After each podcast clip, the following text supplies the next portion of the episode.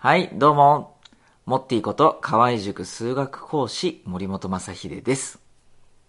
えー今日はね、嫌なことがあった時のね、えー忘れ方についてお話をしたいと思います。それは、夢中になれることをね、探すことです。僕はね、結構悩みやすくって、えー例えばまあ失恋なんかしちゃうとね、ずーっとこう引きずるタイプだったんですけれども、夢中になれることをね、えーいっぱい持つようになってから、すごく悩まなくなったし、失恋なんかしてもね、えーいや多分引きずらないだろうなって思います。夢中になるっていうのはね、なんだろう、例えば男の子だったら、えープラモデルとかね、作り出すと、ご飯の支度できたわよとか言われてる声すら耳に届かない。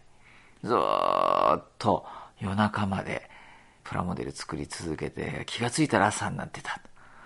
で、できた完成したって。でもなんかこう疲れてない。みたいなね。そういう状態かな。うん。僕は今ね、えー本業の河合塾の講師ね。えーまあ他の塾も含めて、ね、週にえ24コマやってるのかな。それから新しく立ち上げた会社。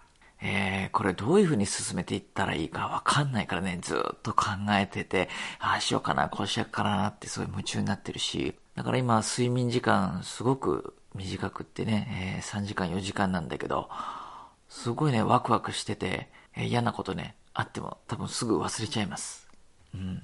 まあそれができない人は、その嫌なこととかをね、なかったものにしてしまえばいいよ。うん。なかったことにしちゃえば、それは本当になかったことになるからね。いやいやいや、あったし。っていう人もいるかもしれないけど、そんなことないんだよ。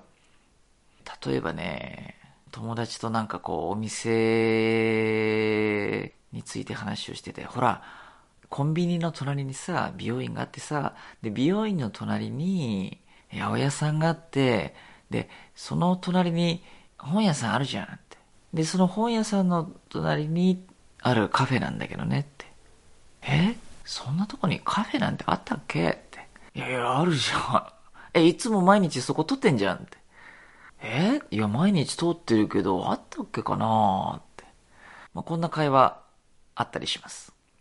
試しにね、自分の、例えばね、最寄りの駅、最寄りの駅からね、お家までの景色って毎日見てると思うんだけど、じゃあ一軒一軒ね、どんな家があって、どんなお店があってって、全部みんな言える？